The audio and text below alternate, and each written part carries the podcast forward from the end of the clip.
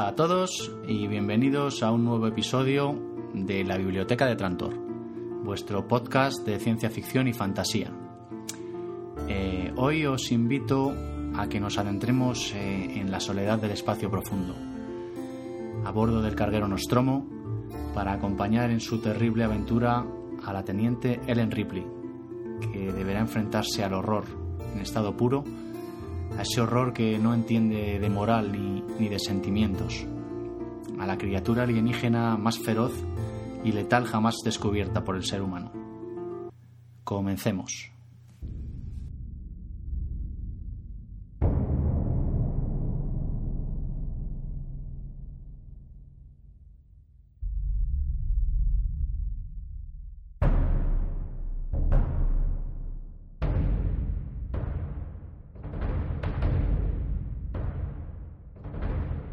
Pues hoy eh, vamos a hablar de una de las sagas cinematográficas más emblemáticas que, que ha dado la ciencia ficción, eh, como es la saga de Alien. Y para acompañarme tengo aquí hoy eh, a mi buen amigo Sebastián Vela del podcast Dulces Sueños. Hola Sebastián, ¿qué tal? Un placer que estés por aquí. Hola Félix, ¿qué tal? Pues nada, vamos a ver si le damos un buen repaso a, a esta, a esta gran saga que, que creo que lo merece. Desde luego, sí. Y, y bueno, pues para empezar eh, tenemos que empezar, como dice el dicho, desde el principio, ¿no? Y, y el principio es una gran película que se llamó Alien, el octavo pasajero. Sí, muy buena película. Buenísima, yo creo que, bueno, ahora hablaremos de ella. La mejor de todas, para, bajo mi punto de vista. Yo también creo así, sí. Y bueno, fue, fue rodada magistralmente por, por Ridley Scott en 1979. Y, y, bueno, para mí es una de sus mejores películas también, junto con Blade Runner, que rodaría, que rodaría tres años después. Y, wow, e-, esa sí que es buenísima. Sí, de la que ya hemos hablado aquí también en, en el podcast anteriormente. Sí. Mm, y bueno, es una, una, película que yo creo que impresionó mucho en su momento, ¿no? Eh, impresionó mucho porque podríamos decir que, que, es que es el mejor ejemplo de, de matrimonio entre ciencia ficción y, y terror ¿no? que, nos ha de, que nos ha deparado el cine. De hecho, yo creo que fue el primer, el primer ejemplo de, de auténtico terror dentro de, del marco de lo que sería una aventura espacial. Uh, pues porque um, antiguamente, bueno, también se alió el terror con, con, el space opera, pero de otra forma, que era sobre todo con las películas de, de extraterrestres y de, pues como por ejemplo Ultimátum a la Tierra, la, la, película de los 50. Pero claro, el caso de Aliens pues, pues fue muy diferente, pues porque era um, aplicar lo que sería la típica eh, como diría yo, el típico guion de película de terror eh, en espacio cerrado, pero aplicándola a, nivel espacial. Y bueno, yo creo que realmente en, esta película eh, el, hecho de que esté en el espacio eh, es algo más que un simple pretexto, ¿no? Mm, vamos, yo, yo creo porque es que realmente te, te da una sensación de, de aislamiento mucho más intensa que en cualquier otro caso. De desesperación, ¿no? De los personajes cuando están ahí enfrentándose a, a tamaña eh, amenaza.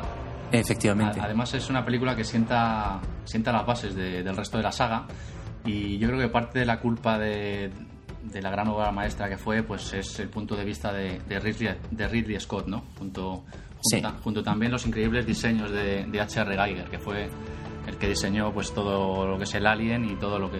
Sí, yo creo que el, la gran fuerza de, de, Ridley Scott en esta película ha sido sobre todo la elección de, de las personas con, la que, con las que ha colaborado, ¿no? Uh, pues como lo estabas diciendo tú, el caso de, de del amigo Giger, pues es un ejemplo, ¿no? Eh, yo creo que sin ese, ese artista conceptual, pues la película no sería lo mismo, desde luego. Es que Geiger además creó, creó, creó un alien que con una estética y, y, un planteamiento, pues la verdad es que es novedoso también para la época.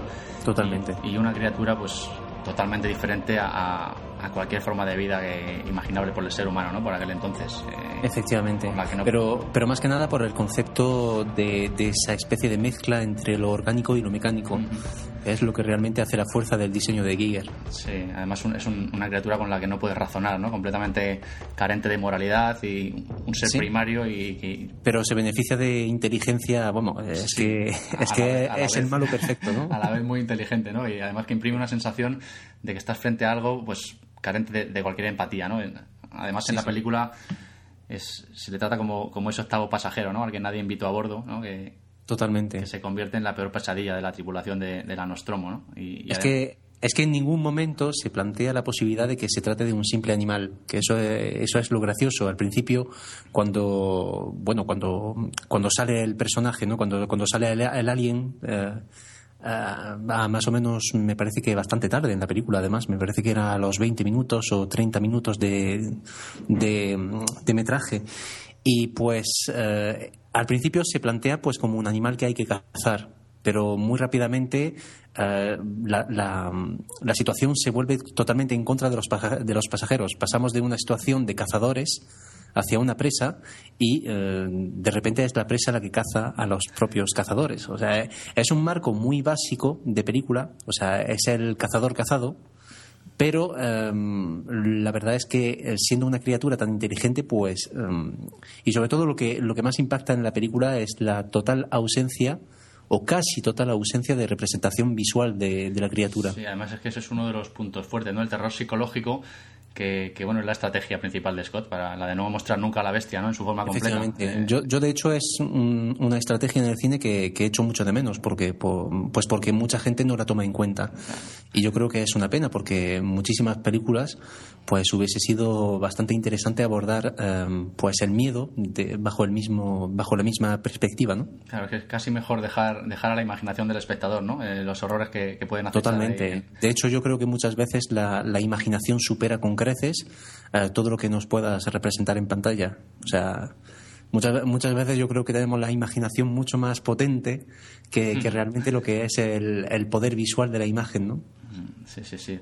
Además que estamos ante una película, bueno, yo creo que nadie ya eh, lo pone en duda, pues es prácticamente todo perfecto, ¿no? La historia, la ambientación de la, de la nave Nostromo, esa, esa nave que es futurista, pero que a la vez se la ve pues de aspecto sucio y viejo y desvencijado, ¿no? Que Efectivamente. Consigue una estética pues que además luego ha sido imitada hasta la saciedad, ¿no? En muchas películas posteriores del género. Bueno, sí, lo, cierto es que yo creo que es la, la única vez que realmente se ha aplicado esa estética de forma inteligente. Eh, en el sentido de que, como dices tú, pues la nave es un poco sucia, es, eh, tiene así como un aspecto muy industrial, ¿no? Pero es que yo creo que además hay una razón para que lo sea, porque estamos hablando de un carguero, al fin y al cabo. Es una nave de carga, claro. Efectivamente, entonces pues mm, tiene su relación, ¿no? Dentro de... de... la estética, yo recientemente la película que he visto así que se ve que hace uso de una estética parecida, no sé si la has visto, Pandorum. Pandorum. Eh, bueno, no la he visto, pero he oído hablar, sí. Es con con Dennis Quaid, ¿no? Me parece. Dennis Quaid, sí. Y, la verdad es que si intenta hacer una imitación de Alien, con un poquito menos de fortuna, la película está bien, pero bueno, se, ve, se ve que utiliza una estética muy parecida, ¿no? A, la de la, vieja nave Nostromo. Hay muchas referencias, ¿eh? Mm, sí, sí. No, es, que esta película ha sentado muchas bases, ¿no? Para lo que vino después. eh, Yo, en, el mismo, en el mismo aspecto, hay una que recuerdo que es eh, Horizonte Final. No sé si conoces. Sí, sí, la conozco. Bueno, eh, no es una película muy allá, tampoco es que me guste mucho, pero, pero en fin, es una película que, se puede, que puede servir de ejemplo para, para notar un poco la influencia que alguien ha podido tener sobre, sobre el cine de ciencia ficción. Y como esa hay muchísimos ejemplos. Sí, la verdad es que la ambientación de, la nave a mí me llama mucho la atención. Además es que me, gusta mucho la estética, ¿no? La estética de así de vieja y desvencijada que, Sí. representa. Eh, tenemos que hablar también un poquito de los actores, ¿no? Porque aquí es donde se dio a, conocer en esta película una jovencita Sigourney Weaver, que sí, muy joven. Que fue la película que la catapultó a la fama, ¿no? A raíz de, a raíz de esta película fue cuando empezó a conocerse. Era. Totalmente. De hecho, fue. Bueno, eh, realmente fue una historia un poco. No extraña, pero, pero una historia un poco, mm, diría yo, idílica, ¿no? Con la fama, la que ha tenido Sigourney Weaver. Sí. Pues porque, porque realmente ha tenido pues ese especie de catapultazo, ¿no? a la fama con esta película, pero, pero ha sido también un, poco una historia de amor también eh, ese tema, porque yo creo que, que, ella también ha mantenido una relación muy estrecha con, con la temática ¿no? y con el personaje del alien, ya más allá de su personaje de Ripley. Y, bueno, ha sido catapultada la fama, es cierto, pero yo creo que se ha hecho despacito y, bien hecho, ¿no? Eh, ha sido sentar las bases de, lo que sería una carrera de talento. Sí, yo creo que estamos ante una grandísima actriz, ciertamente. Y, además con mucho mérito, porque fue un papel que en su época pues rompió todos los clichés, ¿no? Porque era, era un papel que, pues, que normalmente suele estar destinado a protagonistas masculinos, ¿no? Un papel femenino fuerte. Efectivamente. Y además, hombre, ahora estamos un poquito más acostumbrados a ver este tipo de papeles, que tampoco tanto, pero en aquella época pues sí que fue algo rompedor, ¿no? Yo creo. Totalmente. Mm. Y... bueno, yo estaba mirando y, realmente a mí lo que me asombra es sobre todo la evolución que han tenido los, los actores ¿no? que, han participado en la película. Eh, recuerdo sobre todo a un actor que a mí personalmente me encanta dentro de la película, que es Tom Skerritt, el que hace de Capitán Dallas. Ah, sí, sí, este de la barba. Efectivamente. y, bueno, pues ese actor es un actor para mí buenísimo, vamos, es uno de los, mejores que he podido ver. Sin embargo, es un actor que ha caído un poco en el olvido, eh, sobre todo a partir de los años 90, ¿no? Mm. Y, bueno, pues, y hay otros actores también aquí que todos han tenido una fortuna muy diferente, creo. Yo destacaría a, Ian Holm como el robótico. Efectivamente, bueno, grandísimo y bueno, luego ¿eh? John Hart que hace una escena increíble ahí, ¿no? La Efectivamente. Escena del, La escena del rompepecho, ¿no? Que ha sido Sí, lo, cual es extraño porque realmente es un actor eh, que se ha hecho muy famoso. Eh, no solamente a raíz de, esta película, sino también de muchas más. Pero eh, realmente esta fue la película que realmente le, le hizo un poco famoso, ¿no? Al principio.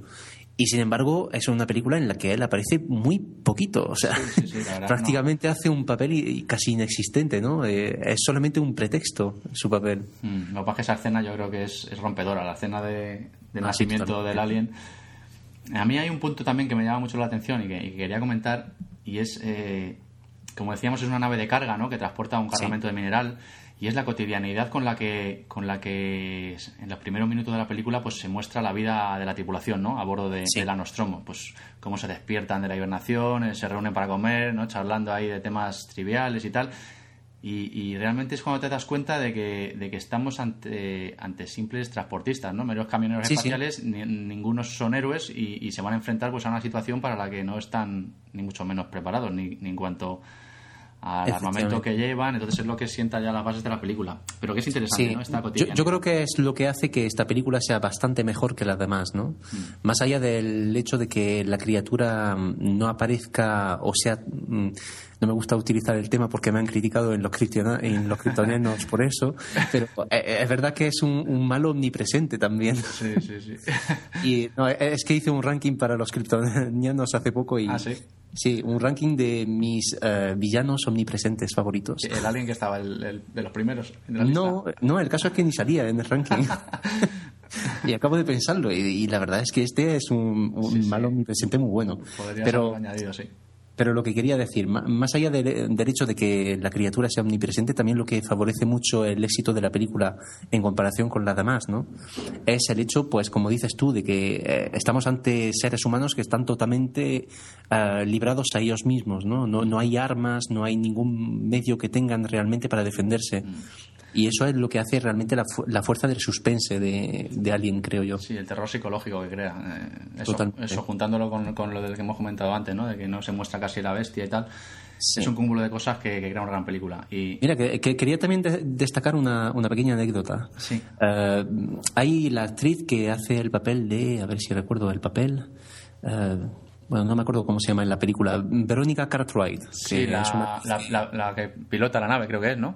Sí, la que chilla mucho. Sí, sí, sí. sí, bueno, pues eh, esa fue la que hizo el papel de niña en Los pájaros de Alfred Hitchcock. Anda, mira, no lo sabía. ¿No lo sabías?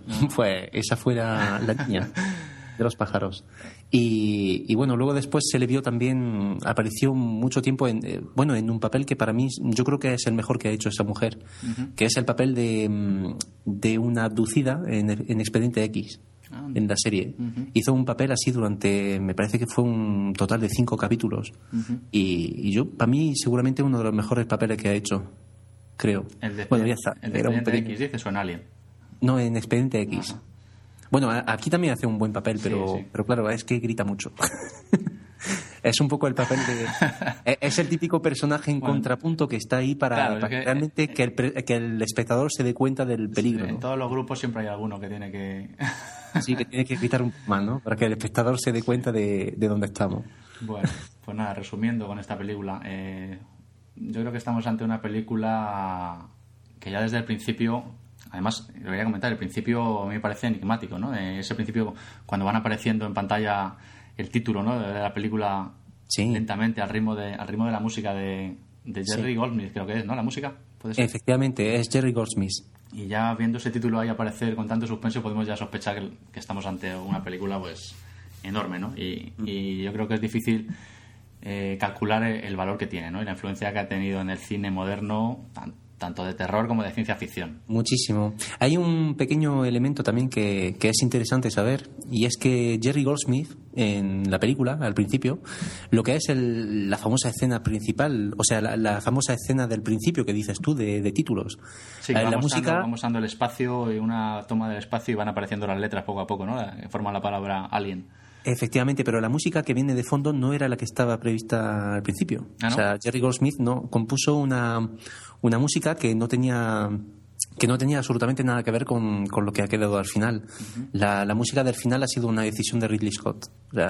realmente es a él a, quien se debe ese ambiente tan tan extraño ¿no? al principio de la película. Sí, hombre, Scott tiene, tiene gran parte de la culpa de, la obra maestra que hizo.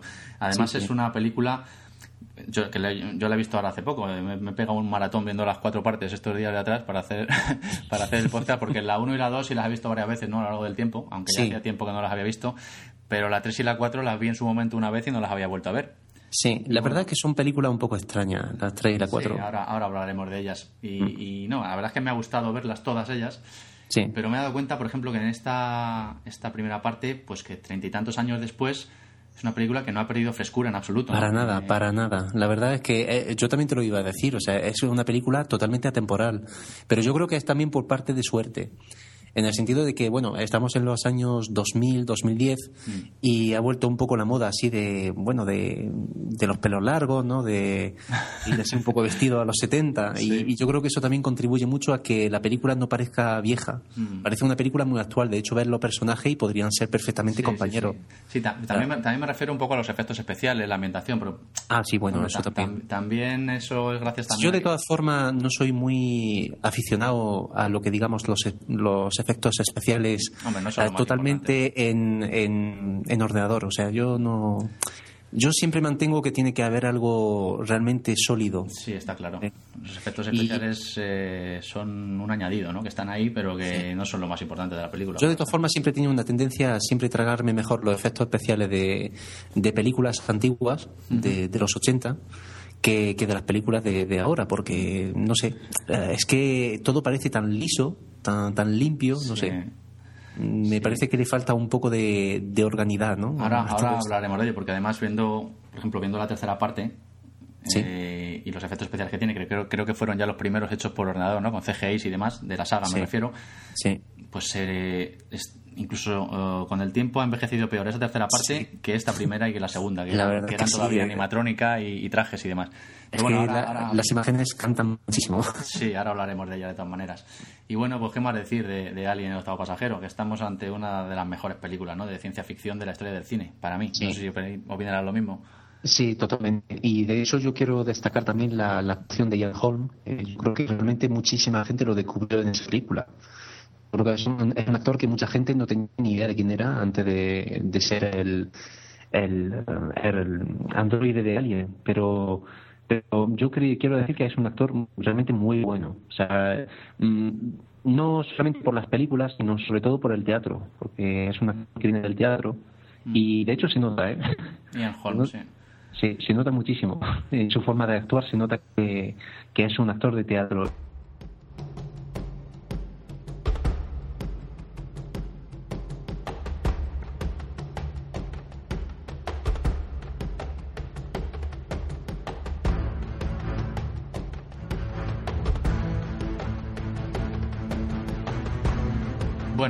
Después de dar un buen repaso a, a Alien el octavo pasajero, eh, vamos a continuar con la segunda parte, ¿no? Que fue Aliens el regreso y, que bueno, pues como suele pasar, como Alien había dejado buenas ganancias económicas, unos años después, concretamente en 1986, pues vino la, inevitable secuela, ¿no?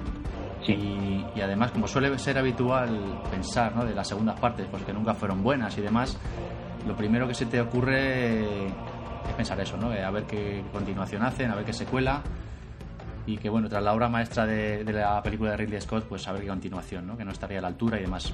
Pero ¿qué pasó? ¿Qué pasó? Pues sorpresa, ¿no? Llegó James Cameron, jovencito, que además había logrado gran reputación con Terminator un par de años atrás. Sí. Y nos deleitó pues con una película, bajo mi punto de vista, también grandiosa, muy a la altura de su precuela. Sí, yo creo que es una película muy buena, pero sobre todo por el hecho de que se demarca totalmente de la primera. Sí, claro, en la primera estábamos realmente ante una película de terror puro y duro, y mm. en esta segunda, pues eh, James Cameron cambia de registro y lo que hace es una película de acción. Sí. Pero de acción de la buena, además. una buena película de acción.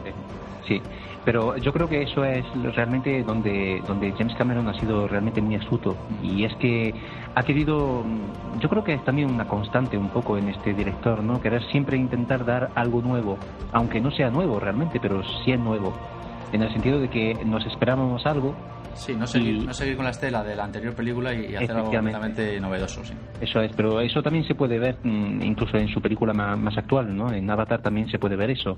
Hay como un aspecto de película clásica mezclado con una especie de, voluntad de querer mostrar otra cosa de lo que se muestra actualmente. Además, Cameron es un, es un director muy, muy, muy detallista con todas las, en todas las películas que hace. Efectivamente. Y a mí es algo que me gusta mucho, sobre todo cuando hace ciencia ficción, porque lo cuida todo al detalle, ¿no? Se puede ver pues en esta película película, en, las películas de Terminator que ha hecho y, en, bueno, en Avatar, sin ir más lejos también. Sí, sí, pero eh, de hecho son películas que, que gusta mucho ver de, de, vez en cuando así, repetirlas, ¿no? Sí, sí, sí. Eh, más que nada por eso, por ese por esa preocupación del detalle. Te gusta siempre ver la película para, para ver si pillas otro detalle más. Sí, sí. Y, bueno, y, yo, quiero destacar también una película de, de este hombre, que, que no se oye demasiado hablar de esta película, pero para mí es una de las muy buenas que ha hecho, que es Abyss. Abyss. Peliculón, sí, señor. Sí, de 1989, pero es una película que ha sido muy menospreciada. Sí, es una película buena, sí. Y yo creo que deberían de darle justicia un poco a esta película porque está muy bien, ¿eh? Mm. Bueno, pues mira, quizá más adelante podemos hablar de ella, si te animas otro día. ¿eh? vale. Todo se puede andar. Eh, bueno, pues vamos a comparar un poco las dos películas, ¿no?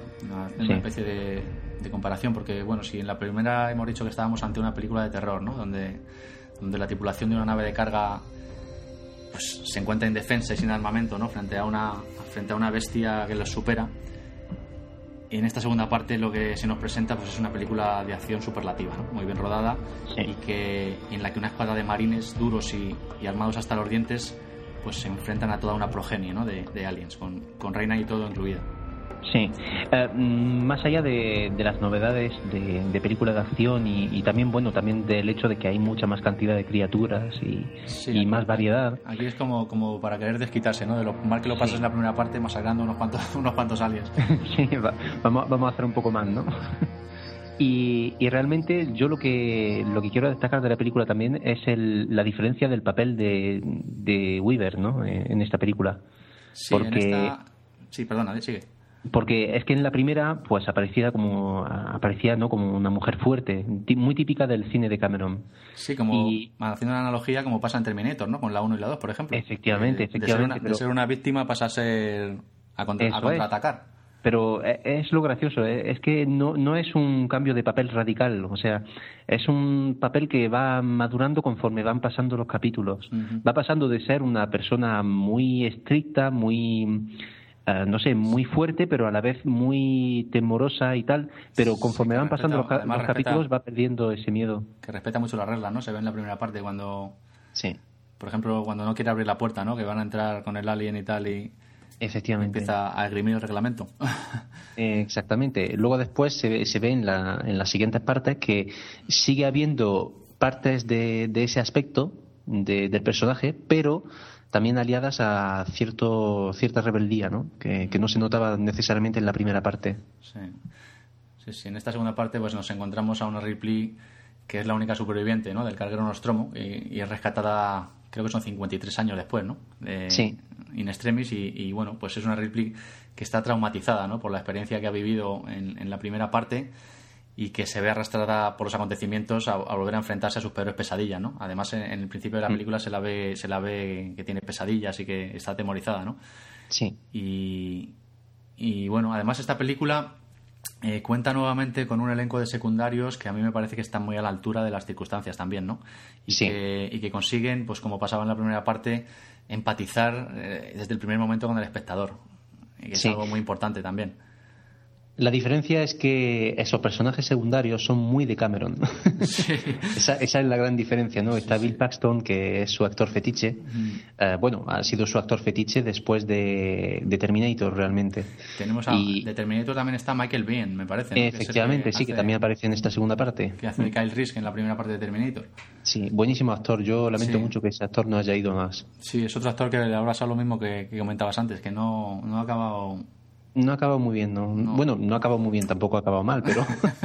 pero Sí, pero que, podía, digamos haber, podía haber llegado a más, a lo mejor. Sí, la verdad que sí. Bueno, el caso es que lo vi en una, en una entrevista hace poco por televisión y la verdad es que es envidiable el tío como está, ¿eh?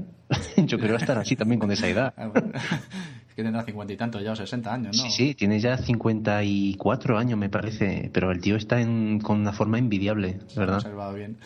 Eh, tenemos también, a mí me gustaría comentar a Lance Henriksen, ¿no? que interpreta Ah, sí, al bueno. androide Bishop de esta segunda Sí. parte. Y además, hablando de androides, también podemos comparar un poquito, porque en la primera parte, eh, el androide que aparece, Ash, pues está programado por la compañía pues para recuperar la forma de vida extraterrestre a toda costa, incluso a costa de las vidas de la tripulación, ¿no?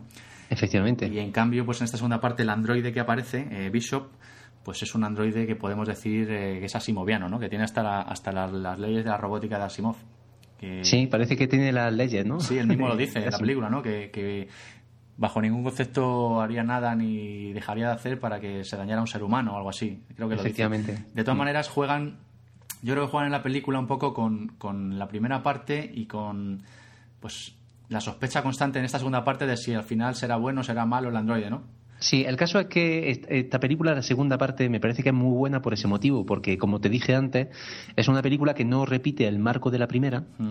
ni repite tampoco la acción de la primera. Yo creo que es una película que ha jugado precisamente a eso, a desmarcarse de la primera.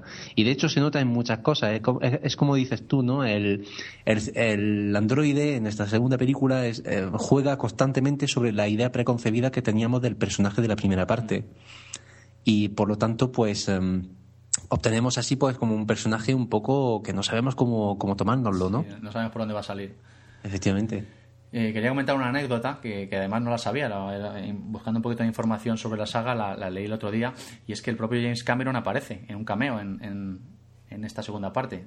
No sé Ah, si pues no lo sabía. Pues Mira, aparece ¿No? cuando al principio, cuando está Ripley soñando, eh, soñando que ¿Sí? está, pues que, que le está saliendo un alien del pecho, ¿no? En, en el sueño y el médico que la atiende al principio de la película en este sueño, Sí. que van corriendo a sujetarla y agarrarla y tal, no sé si te acuerdas, pues este médico es James Cameron, que Ah, ¿sí? sí aparece Ah, pues no lo sabía. nada, unos segundos, ¿no? Es un pequeño cameo que hace ahí en la película. Yo tampoco lo sabía, ¿eh? me, me enteré Ah, pues tendré que, información. tendré que mirar con más atención, sí.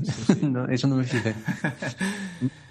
Eh, eh, quería decirte una cosa también. Eh, Lance Henriksen, que eh, es seguramente uno de mis actores favoritos, pero más que nada porque ha hecho una de las series que más me gustan. Es que yo soy muy de lo paranormal.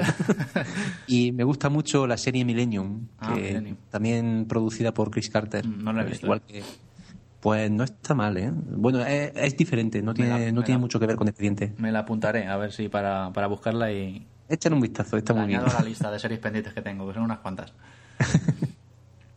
Eh, bueno, pues nada, vamos a seguir. Eh, también yo quería comentar que eh, mirando un poquito, un poquito entre líneas, eh, en la primera parte eh, podemos decir que estamos ante una historia un poquito pues de donde nos cuentan un poco el, el proceso reproductivo de- del alien, ¿no? En la primera Sí. parte, pues desde la violación de la brazacaras, ¿no? De- del cuerpo huésped con la fecundación y el posterior parto, ¿no? Que es el- cuando sale del pecho y demás.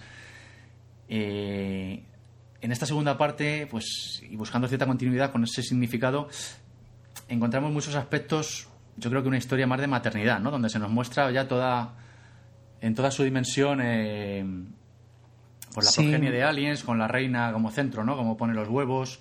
eh, Sí, yo creo que eso era para responder sobre todo a, a las dudas que había planteado la primera parte, porque claro, llegas a esa nave, ves todo, todos los huevos que están ahí, pero en ningún momento sabe de dónde viene el huevo.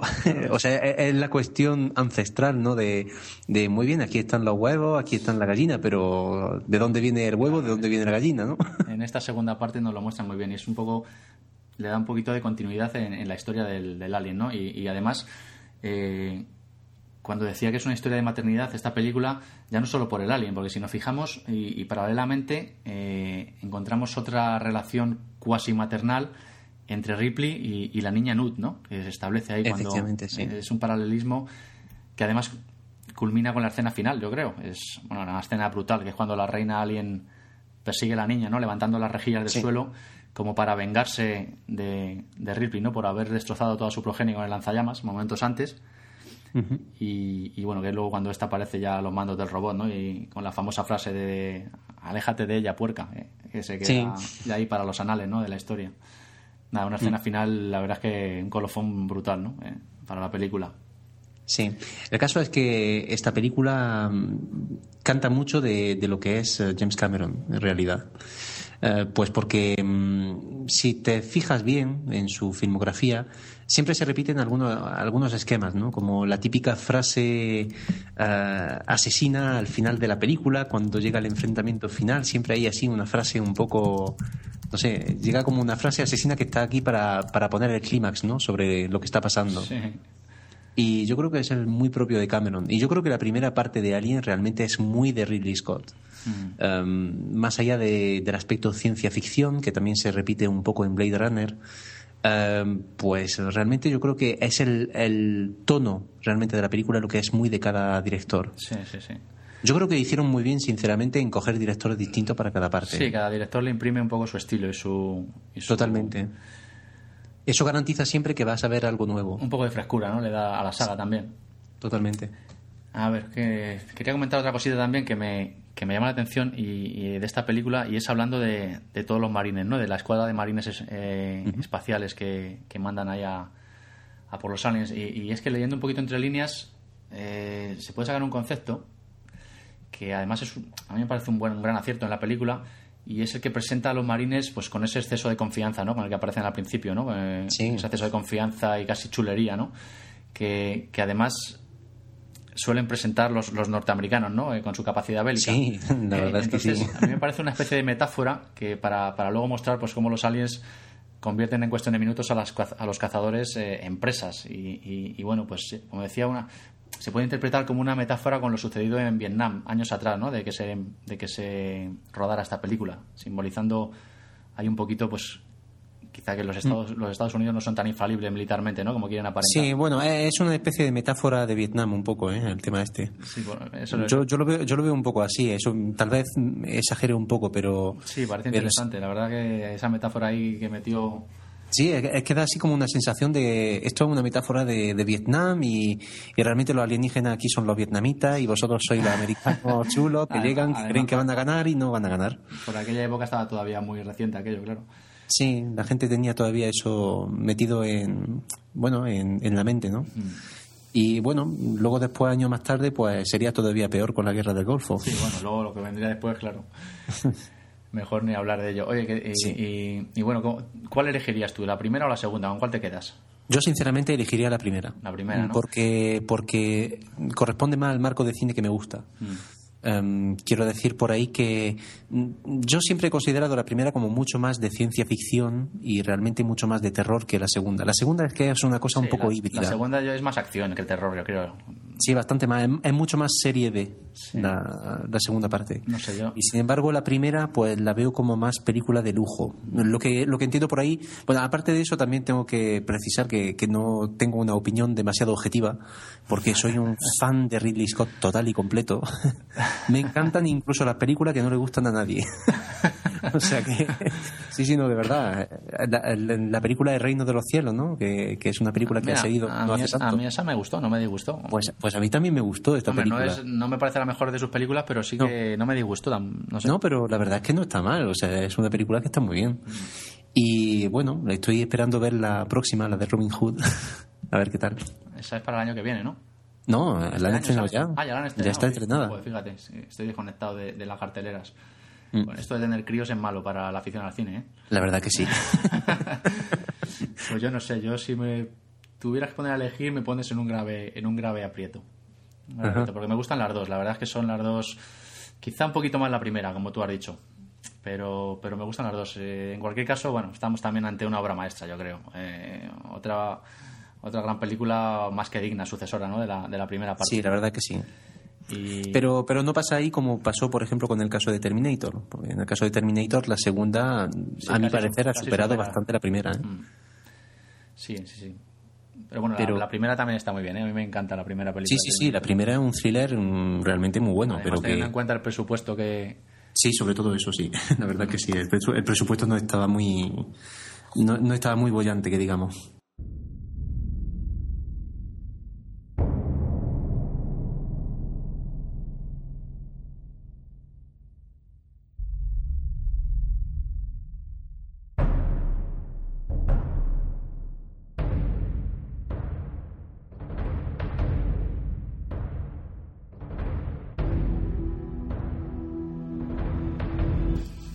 Si te parece, podemos pasar a comentar Alien 3. Alien 3, que aquí ya la cosa se va poniendo un poquito más chunga. sí, bueno, sí, eh, no más chunga, no más rara, no sé, es un poco raro. Es que David Fincher es un poco particular como director. ¿eh? además es que lo que le pasó en esta película fue un poco raro, ¿no? Bueno, esta película es del año 1992, lo decimos para los oyentes que no lo sepan, y, la dirigió David Fincher, además muy jovencito, creo que tenía 28 años por ahí. Sí, sí, sí, fue uno de su, de su primera claro, se le confió la culminación de lo que se pensó que, pues, que podría ser una de las mejores trilogías ¿no? de la ciencia ficción. Mm. Y la jugada yo creo que al final no salió del todo bien. No salió del todo bien porque el tío llegó a un proyecto que además ya estaba empezado cuando él llegó, me parece. Sí. Y, fue un cúmulo de despropósitos, porque eh, parece ser que Alguien 3 comenzó a rodarse sin tener el guion terminado y que incluso iba llegando el guion por fax a nuevas páginas sobre la marcha, ¿no? Para ir rodando de un día para otro. Sí. el, caso es que la productora, que, que se llama Brandywine Productions, eh, bueno, eh, realmente me parece que es que cambió de dirigentes o algo así. Y entonces, pues en las dos primeras partes había muchísima libertad a la hora de la conceptualización de, lo que sería el universo de cada película.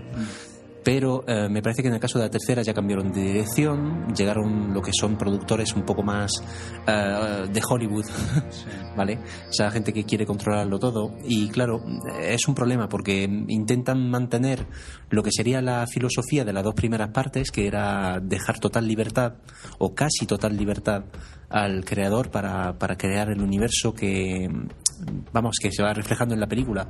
Y sin embargo ahí me parece que bueno ah, la película sufrió me parece bastantes eh, bastantes presiones debido mm, bueno también la sufrió Ridley Scott en su tiempo pero pero aquí bastante más pero yo creo que porque cambiaron de dirección o algo así. De hecho creo que Ridley Scott quería terminar eh, el octavo pasajero con la muerte de Ripley eh, a manos del alien. Sí sí sí. Y no le dejaron Afortunadamente, porque si no, no habríamos resultado con la segunda parte de Cameron, por lo menos. Sí, no, la verdad es que Alien 3 se baja un poquito el listón, ¿no? Después de las dos obras maestras anteriores, baja el listón y... Yo creo que últimamente, bueno, no, no estoy muy en pro de, de, esta, de esta tendencia que hay ahora de, de, hacer de todo una trilogía o una saga. Sí, sí, no, a veces lo que consiguen es cagarla, porque es que llega un momento que es solo por menos... Yo diría que incluso la mayoría de las veces... Yo creo que incluso la mayoría de las veces la, la acaban cagando. Hombre, hay ejemplos, hay ejemplos, bueno, ¿no? El señor bueno, iba a poner El Señor de los Anillos, pero me he arrepentido no, pero es que eso sobre la marcha. Claro, pues eso estaba ya concebido desde el principio. Efectivamente, que eso ya la obra literaria de por sí es de esa forma. Pero, pero claro, que tampoco. Hay, hay también algunas películas que la gente se, se.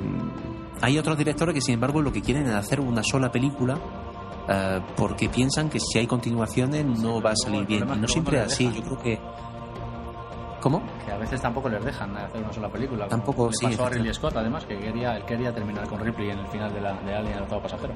Sí, pero bueno, ahí por, por ejemplo hicieron bien. Sí, ahí fue, por hay, hay algunos casos así excepcionales en los que la opción de hacer una saga pues sí que sale bien pero en otras jugadas, por ejemplo, hay algunas algunas películas que directamente se idearon, se idearon para una saga y no llegaron a serlo. Yo tomo, por ejemplo, el caso de la brújula dorada, que no sé si habrá una segunda parte en producción, pero vamos, que he visto el éxito que ha tenido la primera parte, va a ser complicado, ¿eh? No, la he visto esa película todavía. Yo tampoco la he visto, no, no sé cómo es. Me la han recomendado en mi, en mi propio podcast, de hecho, pero, pero yo todavía no lo he visto. Bueno, pues nada, volviendo a Alien 3, pues como decíamos, yo creo que tiene un guion más bien escaso y sin llegar a ser una mala película, pues porque también tiene virtudes, tiene algunas virtudes, ¿no? Pero no consigue crear la atmósfera de la primera parte, ¿no? Que es a la que intenta imitar, porque... Sí, eh, intenta, intenta encontrar la forma de, obtener un lugar cerrado pero, pero justificando el hecho de que haya más gente, de que... Y bueno, el caso es que lo que sí salva la película, creo yo, es el aspecto así como medio místico, medio... Sí, mesiánico, ¿no? Eh, sí, medio skinhead. de, lo, de, lo, de, las cabezas rapadas es por el... Bueno, eso la verdad es que es un detalle que a mí me gusta, ¿no? yo, creo que es un pretexto el tema de la... De la sí, que hay, que hay como una... una... infestación de piojos en el planeta, ¿no? Efectivamente, sí, pero yo creo que eso es un pretexto, ¿no? Yo, yo, creo que realmente lo que han querido hacer ahí es una especie de ambiente un poco... Sí, un poco místico, algo místico, transformar al alien como una especie de, venganza divina, una cosa así. sí, no sé, a mí y yo creo que eso... me carga un poco, me acaba cargando un poco de la película, no me llega a gustar a mí mucho eso. Pues yo creo que David Fincher ahí fumó algo. pero, pero sinceramente yo creo que es uno de los mejores aspectos de esa película. O sea, el caso de que hayan intentado hacer del alien algo más de lo que es un simple bicho. Y, bueno, y lo peor, desde luego, los efectos especiales. Sí, lo comentábamos antes. Es el primero que ya utiliza CGIs y, y, es una película que ha envejecido bastante mal. Viéndola ahora te das cuenta de que no está muy conseguido. Mm. Y bueno, es una película que trata de volver al terror de la primera parte, ¿no? Eh, donde tenemos otra vez un solo monstruo. Eh, mm y vuelve al concepto pues de la única criatura ¿no? que se tiene que enfrentar a un grupo de en este caso de presos nuevamente pues con escaso armamento ¿no? y bueno tienen bastante menos fortuna que la primera parte eh, bajo mi punto de vista y, además buena culpa de ello tienen los personajes secundarios ¿no? que en esta ocasión yo creo que no cumplen tan bien como lo hicieron antes y, no, no porque me parece que debían la atención sobre lo que realmente interesa además son personajes sin carisma ¿no? que no logran empatizar con el público y Sí. Mm. Bueno, hay una cosa graciosa, que es el, el nombre que le dan al, al celador. Ah, el 75 me parece que lo llaman, ¿no? Algo así. Ah, 85. 85 sí, que se refiere a su coeficiente intelectual, ¿no? efectivamente. Eso, eso, sí me resultó gracioso. Sí, sí, sí. Y bueno, en los secundarios, el único que se salva un poquito, que yo destacaría, es el médico, ¿no? Que intima con Ripley. Sí, pero mala suerte. Claro, que eso es lo que iba, lo que iba. Está interpretado por Charles Dutton, creo que es. Sí, y que podría haber dado mucho más de sí, pero que torpemente se lo cargan a casi al comienzo de la película. Es el sí, pero muy mal hecho. ¿eh? Eso es muy mal hecho. Ahí Es el único que tiene un poquito de entidad y, van y lo, matan al principio. Entonces fue un despropósito con, los secundarios de esta película. Y, desde el primer momento, además. Eh, desde luego era el secundario más interesante claro, Claro, eh, el error fue matarlo tan pronto.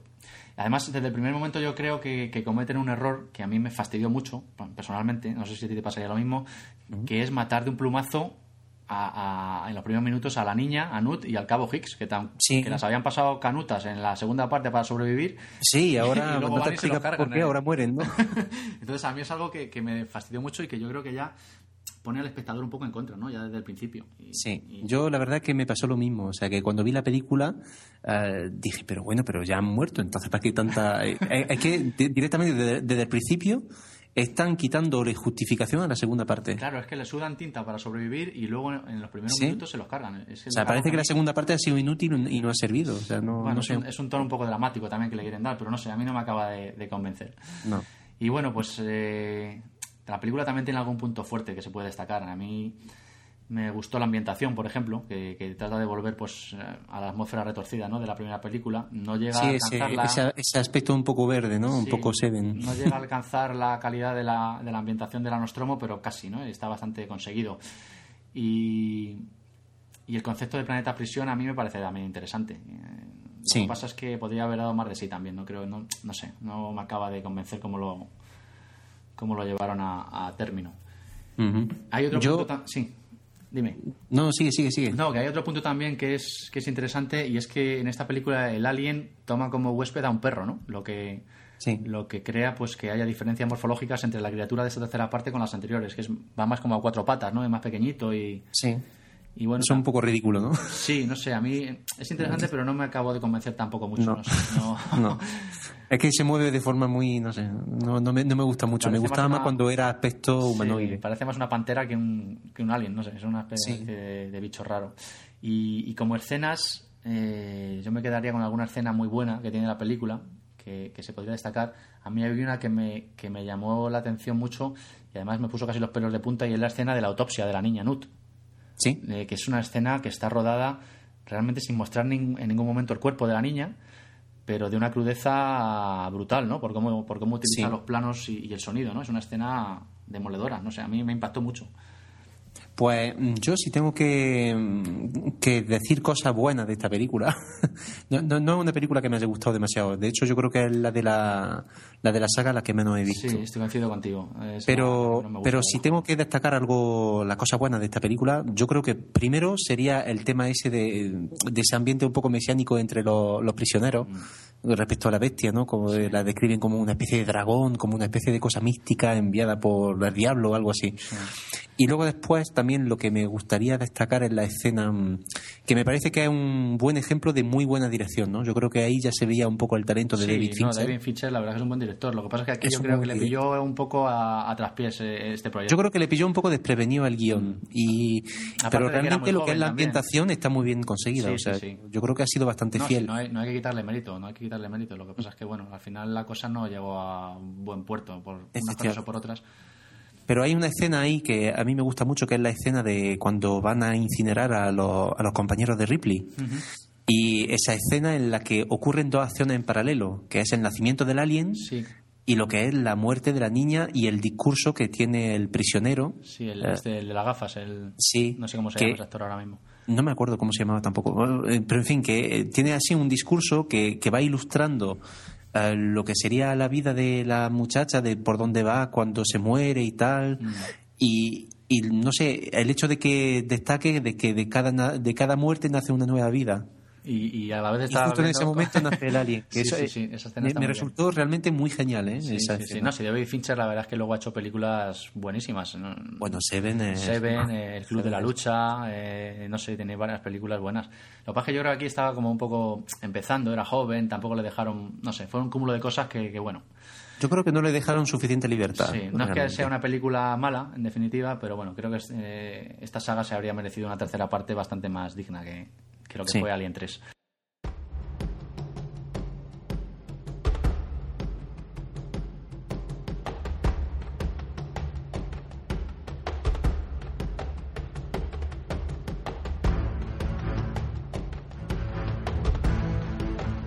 Y bueno, si quieres ya podemos pasar al colofón, ¿no? Que fue la cuarta entrega.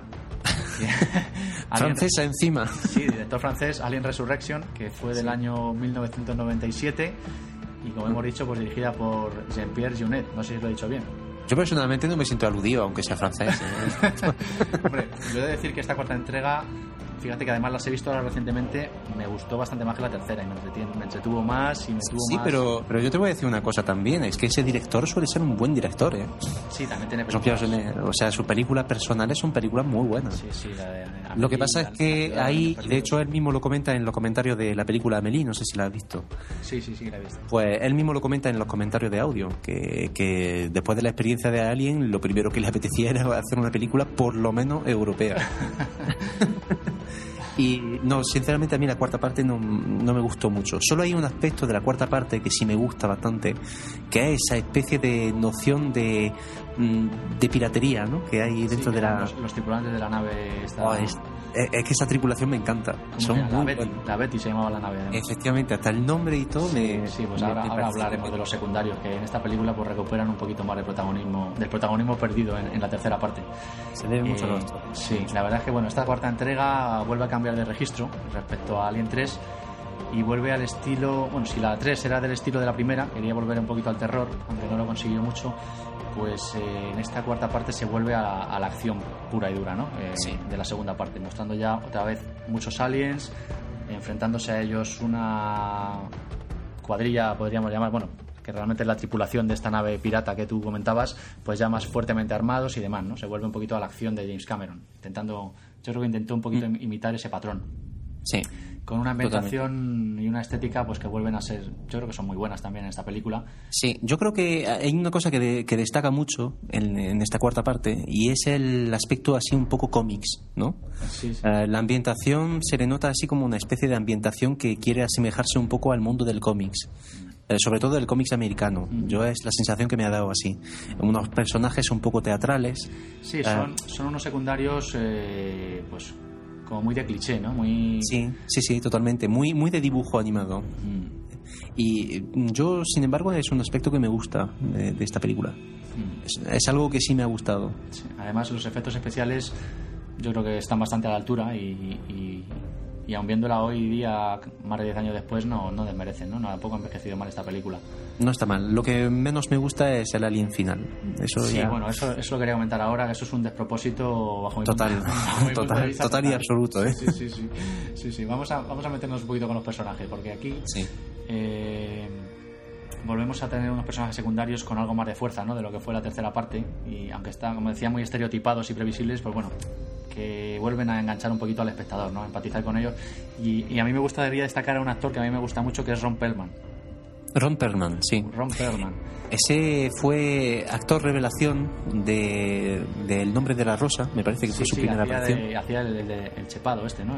Sí, sí, sí. Bueno, eso fue un papelazo, ¿eh? Un papelazo, sí, sí. Sobre todo cuando sabes que él no es así. O sí, no, no. Aquí le vemos en su típico papel de personaje bruto, ¿no? Que le va tan bien.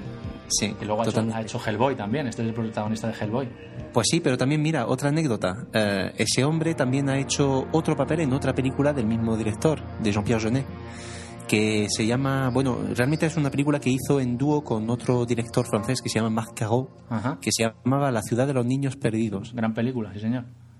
Se, se llamaba así, la, ciudad de los niños perdidos. y eh. es una película del 94, me parece. Mm, del 95 creo que es. 95. No estoy, seguro, sí, ¿eh? por ahí. es, anterior a, 95. es anterior a esta Alien A4, sí. Sí, es eh, la que vino después de otra película que se llama Delicatessen. Y, bueno, pues mm, eso era la anécdota, ¿no? Que Ron Perlman apareció también en esa película, haciendo de protagonista. Además, eh, buscando información, el otro día también leí que los productores no le querían a este actor, no querían a Ron Perlman que apareciera. Fue todo por cabezonería del director, por lo que finalmente apareció. Y yo creo que de todos los secundarios que aparecen es el que mm, al final el que más gustó, ¿no? A, mí por lo menos el que más... A mí, a mí sinceramente me, gustan todos. Sí, no, pero me gusta también mucho eh, el de la silla de ruedas, creo que es Michael Wincott. No, que va. el de la silla de ruedas es, eh, a ver, no me acuerdo, es un actor francés. Se llama, no me acuerdo cómo se llama. También, también actúa en Amélie. Hace otro, papel en Amélie también, muy, muy memorable. Michael Wincott, a ver si me he equivocado. Michael Wincott es el capitán de la nave. Vale, entonces he, traspapelado los nombres, sí, señor. pues Michael Wincott es el que hace de director de la nave. Sí, sí, sí. Y es un actor que se ha visto también en otras películas, como por ejemplo el, eh, Robin Hood, Príncipe de los Ladrones. Sí. Y también se ha visto en 1492 La Conquista del Paraíso. Entonces, ¿el de la silla de ruedas se llama, como ha dicho? Pues no lo sé. vamos a, no me acuerdo. Vamos a, ah, no me acuerdo. Vamos a buscarlo, que para eso tenemos a San Google aquí. Que ya me, ya, me, ya me quedo con la. Mm, Gary Durnan puede ser, ¿no? Mm, no, espera un momento, te lo voy a decir ah, ahora mismo. Dominique, Dominique Pinon. Eso es, Dominique Pinon. Ese es. Sí que es francés, efectivamente. He bailado yo los nombres. Pues no sé, a mí es, una, un papel también que me llama la atención en la silla de ruedas. Que, una escena que me gusta mucho es cuando, cuando va por el pasillo y ve el alien en el techo y empieza a montar el rifle que lleva pegado a la silla, ¿no? sí, eso es buenísimo. Es una escena muy buena.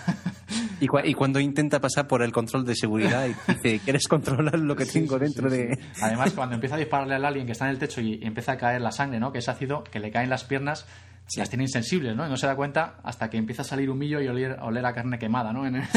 es una escena muy, muy, buena. Y luego tenemos a Winona Ryder, que yo no sé, a mí la verdad es que no me pega ni con cola en esta película. ¿Ah, no? sé, no me gustó mucho como... como no, no me acabo de, de cuadrar como, como robot ahí. Mm, bueno, no sé, yo a mí sí me gusta. Bueno, es la tengo que decir que es la que menos me gusta, ¿eh? no, creo que fuera el papel, un papel por el que será recordada Winona Ryder. no, y aparte que la relación que tiene con Ripley no me, no me hace mucha gracia. Sí, se habla incluso de lesbianismo por ahí, he leído en algunas críticas. No, sé si era realmente necesario. Sí, sí, sí. Además, eh, eh, parece ser que Winona Ryder aceptó, o sea, quiso entrar en la película sin siquiera leer el guion. lo único que quería era aparecer como fuera en, una película de la saga de Alien, ¿no? Para... Sí, sí. Así pues, que bueno, al final ahí estuvo. Creo que por este papel también luchó eh, Linda Hamilton. Por, ah, en, su, en su momento, sí, sí. Por, por el papel de Winona Ryder también estuvo ahí Linda Hamilton, Sí. que al final no se lo llevó, claro, fue Winona Ryder. Pues no sé, yo la verdad es que no. Es que, es que no entiendo esa tendencia que tienen siempre de intentar introducir política dentro del cine. La verdad es que el tema del, del lesbianismo ahí, que, que- tiene que ver con el alien, no, no sé, no, no me convence. A mí la relación que tiene. O sea, el personaje sí me gusta, pero lo Sí. que no me gusta es la relación que tiene con Ripley. Sí. Me, me parece molesto, Sí, a no mí sé. tampoco me acabo de convencer. Y bueno, hablando de Ripley, pues tenemos que hablar de nuevo de Sigourney Weaver, ¿no? Que continúa, contra todo pronóstico, continúa protagonizando la cuarta entrega gracias a, a una clonación, ¿no? Que se sacan por ahí de la manga.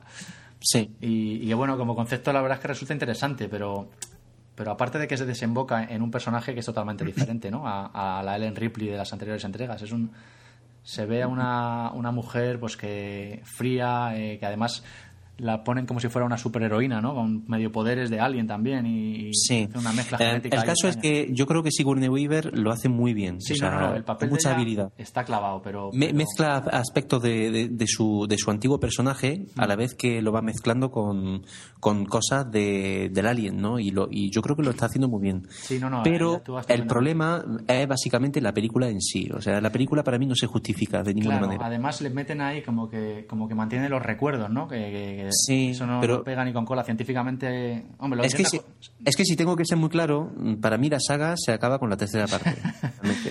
O sea, la cuarta parte me parece ahí un capítulo de pretexto. ¿no? Yo, yo Y- casi diría que la cuarta parte debería haber sido lo que la, la tercera y fin de la saga y haberla planteado de otra forma. No, no sé. Efectivamente. No sé, Sí. Porque me parece mejor película que la tercera, pero el enfoque que le dan en ciertos aspectos, porque esto de la clonación y los recuerdos, pues científicamente como que no se sostiene, ¿no? no lo, intentan justificar como que al llevar mezcla de sangre alien, los aliens sí mantienen el Sí, recuerdo. sí, el ADN, esto, lo otro. Y bueno, digo, ¿no? hombre, puede, puede quedar ahí, pero no, no sé, no me acaba a mí de encajar mucho. Sí, el cine es muy clónico últimamente. Además, eh, comentabas tú antes eh, una, cosa, una cosa que, que era lo del alien este híbrido que se sacan de la manga, ¿no? Porque Sí, no sé. Es un poco. Sí, porque además es una película que, por lo menos para mí, yo que además la vi ayer, concretamente, fíjate, es la última que vi, y la primera hora, los primeros 45 minutos, me parecen buenísimos. Y luego Sí. la cosa va degenerando, y en la última media hora, los guionistas, como parece que se vuelven locos, y Sí. se sacan el alien este de la manga que empieza a, repartir casquería por todas partes, a diestro y siniestro. sí, y, y además que es un bicho que yo no sé si pretende dar miedo, pero más que miedo da asco, ¿no? Y, Sí, no asco y pena también. Porque Sí, es un poco de- desafortunado. Yo no sé a quién se le ocurriría esto, pero, No. pero bueno. se no fu- sé. al- algo se fumaron. Sí, sí, sí. eh, Pero no, pero lo que pasa, no sé, yo es que tengo una, una sensación así. Es un poco el problema de- del cine que tenemos ahora, ¿no? Y ese, ese cine así que, que siempre añade más de lo que realmente quisieras. O sea, de lo hasta la- necesario, quizá.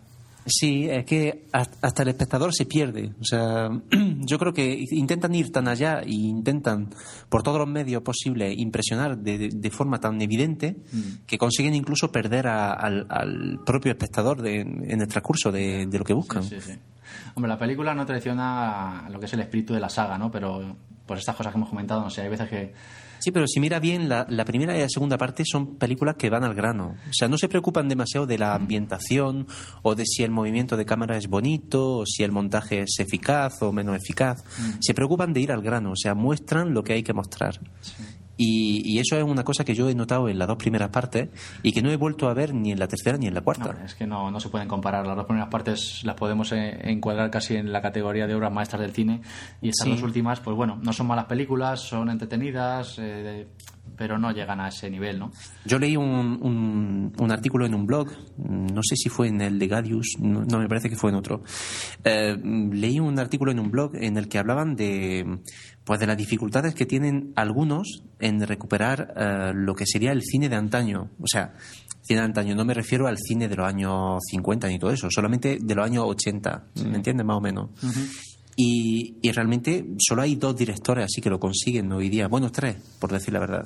Que son Ridley Scott, James Cameron y Steven Spielberg. Son los, los tres únicos que consiguen hacer cine, eh, lo que sería cine clásico, en lo que es argumento, en lo que clásico, es... pero con los medios de ahora, vamos. lo Efectivamente, efectivamente. Son, lo- son lo- los únicos que realmente Sí, consiguen porque es que luego, si miramos las películas del cine actual, la mayoría son todo fotocopias unas de otras. La verdad es que no. Sí, y aparte de eso intentan aplicarle una modernidad que me parece totalmente innecesaria y gratuita.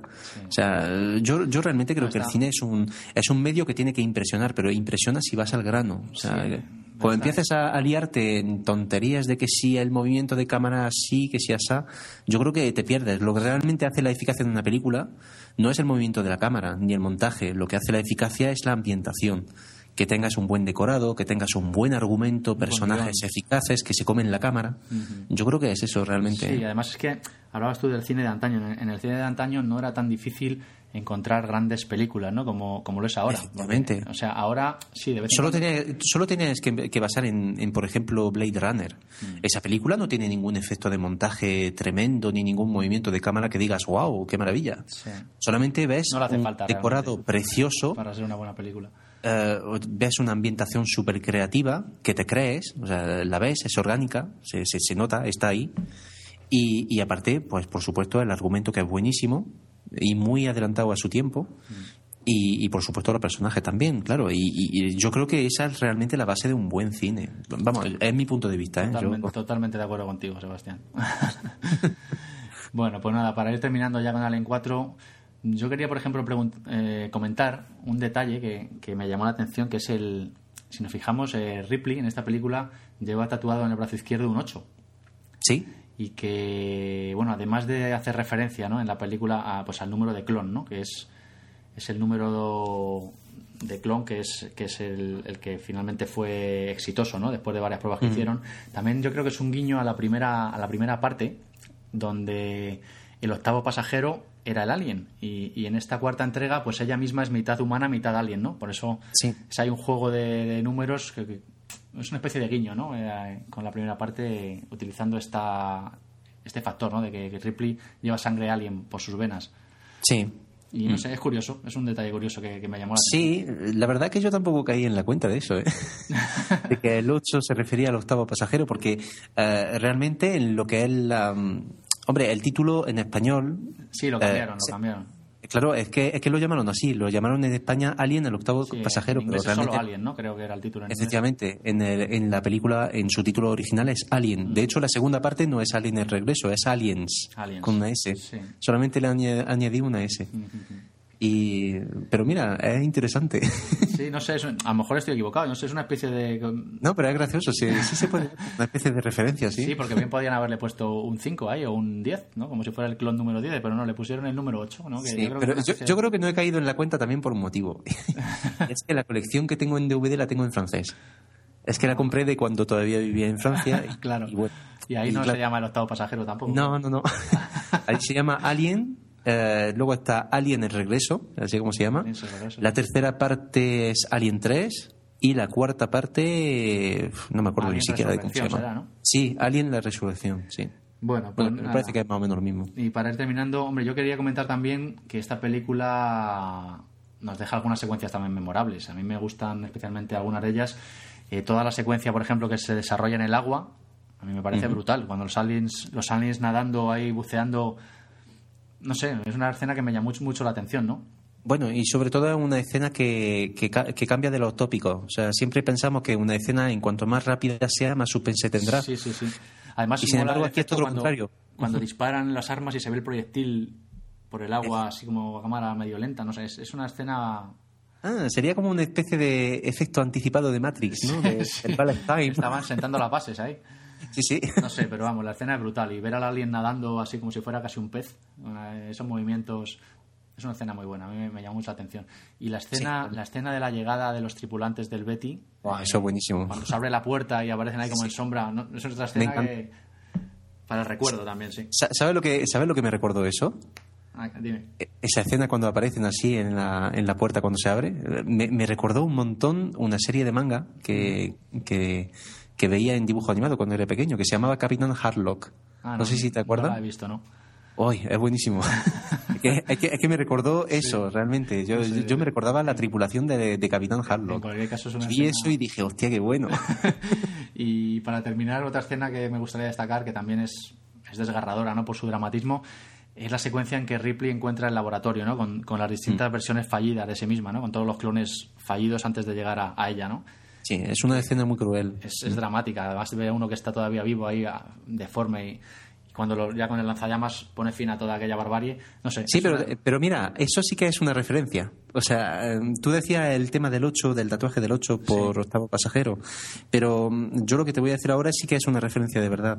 Eh, cuando se ve el, lo que sería el, el, clon de Ripley, bueno, no es el clon, es eh, decir, el especie de, de engendro que sigue todavía vivo y le suplica que la mate. Realmente eso es una referencia a la versión larga de la primera parte. Mm. O sea, cuando. Porque en la, en la versión larga de Alien el octavo pasajero hay una escena que fue eliminada del montaje final, que es la escena en la que el capitán Dallas. Eh, ah, sí, sí, le, le, dice mátame también, sí, sí. Efectivamente, efectivamente. hay una escena así que, que, es una escena cortada en la que él está pillado por lo que sería la masa del alien. Sí, que está ahí metido como en el nido este que hacen, ¿no? Efectivamente, y se está como digiriendo él mismo. Y le está pidiendo a Ripley que lo, que lo mate. Sí, la recuerdo, sí, sí. Sí, puede ser otro guiño a eso también, sí. Y bueno, pues no sé, si te ocurre alguna cosita más que quieras comentar. Pues, pues no, la verdad. Yo, yo lo que sí puedo decir es que eh, han sido películas que han provocado muchas pesadillas, por lo que a mí respecta, por lo menos. Claro sobre, todo, sí, la primera parte yo creo que es una película que nos marcó a todos en su momento, ¿no? Pues la primera es que, vamos, encima, encima la hicieron el año en que nací, o sea que la, la, vi por primera vez, yo creo que tendría algo así como tres años, o sea, la, edad crítica. Yo tenía cinco años, pero bueno, no, yo creo que la vi un poquito después. Realmente la primera película que yo vi fue Superman, de Richard Donner. O sea, entré en un mundo de fantasía, ¿eh? En mi primer contacto con el film. Pero, pero luego después, sí, yo creo que más o menos esa película llegó muy poco tiempo después y cuando la vi, la verdad es que fue, vamos, yo lloré y todo, vamos, eso era horrible. Pues nada, ¿qué más podemos decir de esta saga para, para terminar? Eh, ah, quiero hacer una pequeña mención también, ya de paso. Eh, horrible la película Alien vs Predator, ¿eh? Sí, bueno, luego Muy poco recomendable. Yo solo he visto la primera, luego creo que han sacado una segunda parte. Yo ni la he mirado, la segunda. Que no la he visto. Sí, la verdad es que ya ahí están intentando pues aprovechar el filón de, la franquicia y, bueno, mm. y, y, bueno, como decías de la primera parte, yo creo que impresionó tanto porque por aquella época también el Alien era algo totalmente novedoso, no algo desconocido, algo y además como en esa película casi no se no se demuestra, pues queda algo como ahí como en las tinieblas, en la oscuridad, ¿no? Que te que te deja mm. la imaginación. A medida que han ido saliendo más partes, sobre todo ya con la tercera y la cuarta, que ya tienes el alien mucho más visto, mucho más trillado todo, pues también por eso pierde un poquito de encanto, yo creo. Aparte que las películas no son tan buenas, ¿no? Pero que ya, como cuando te acostumbras a algo, ya no es lo mismo, ¿no? Sí, yo, yo creo que, hombre, de aquí podemos hacer incluso un llamamiento a los directores. y decirle que, no sé, bueno, en fin, que el caso es que el cine de hoy es demasiado explícito. Y yo creo que, que sería bastante necesario para hacer un buen cine volver a, a, esos conceptos, que al fin y al cabo son conceptos muy viejos. O sea, son conceptos antiquísimos. El concepto de la sugestión, o sea, de, sugerir una forma en la oscuridad, mm. eh, una silueta.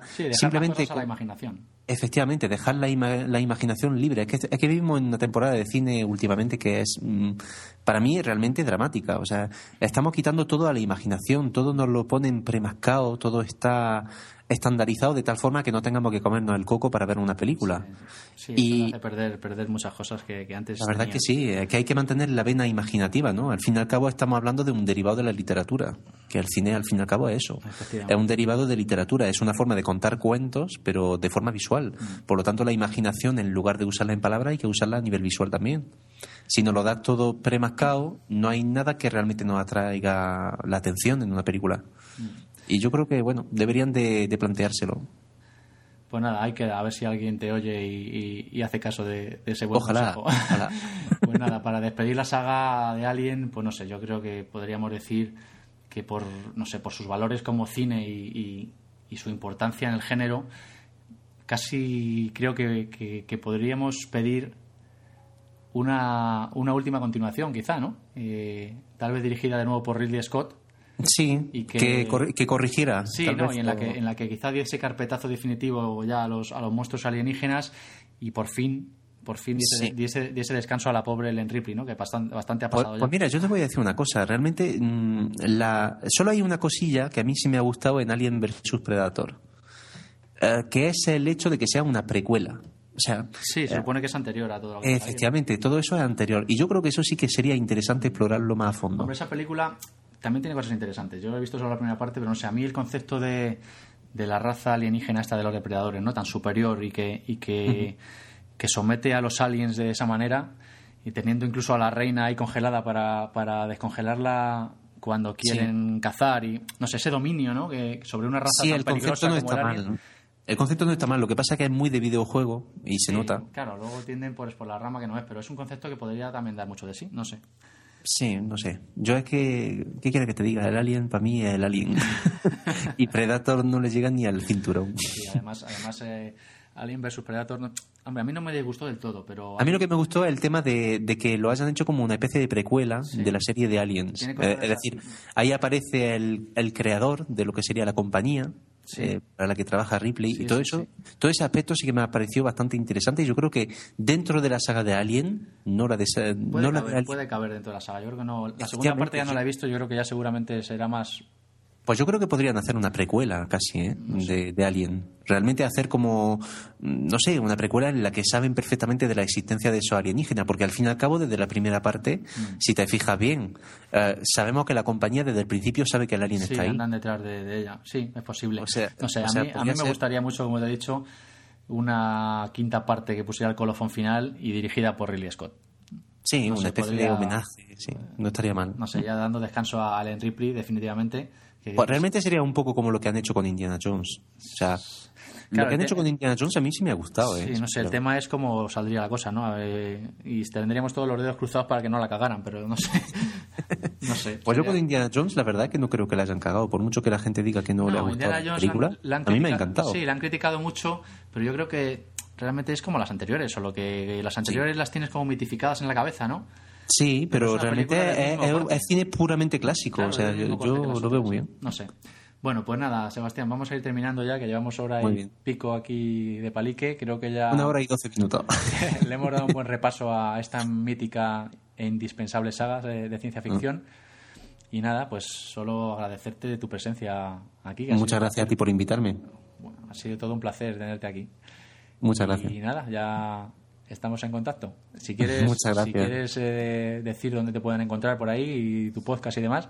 Pues sí, pues presentarme primero a los oyentes. Bueno, soy Sebastián Vela, eso ya lo ha dicho Félix, pero yo soy también locutor de un podcast que se llama Dulces Sueños y que va pues de temas de música libre, eh, cine, mm, sociedad, tecnología, todos esos temas.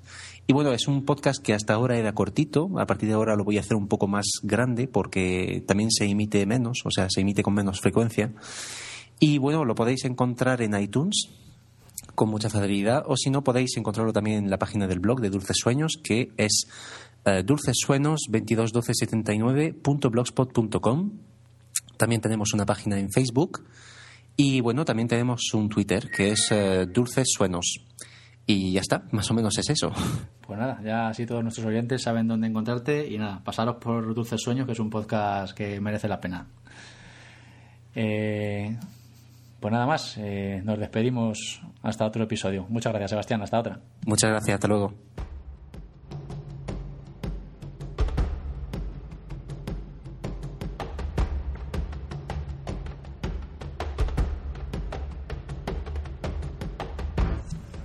Y tras la interesante charla con, con Sebastián sobre esta, esta increíble saga de, de, Alien, todo un clásico de la ciencia ficción, vamos a poner una pequeña, una pequeña cuña, una pequeña promo de, en esta ocasión de Radio Podcastellano, que, que es eh, la radio del podcasting, que emite podcast ininterrumpidamente, ¿no? Las 24 horas del día por internet.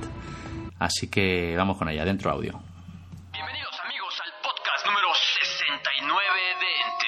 La radio del podcasting español es. Podcastellano. Radio Podcastellano. Radio de podcast. Y ahora ya sí, eh, despedimos el episodio de hoy. No sin antes, como siempre, recordaros pues toda la forma de contacto. Eh, tenéis el blog que aloja este podcast, eh, donde podéis dejar los comentarios que queráis en la entrada correspondiente en www.labibliotecadetrantor.com.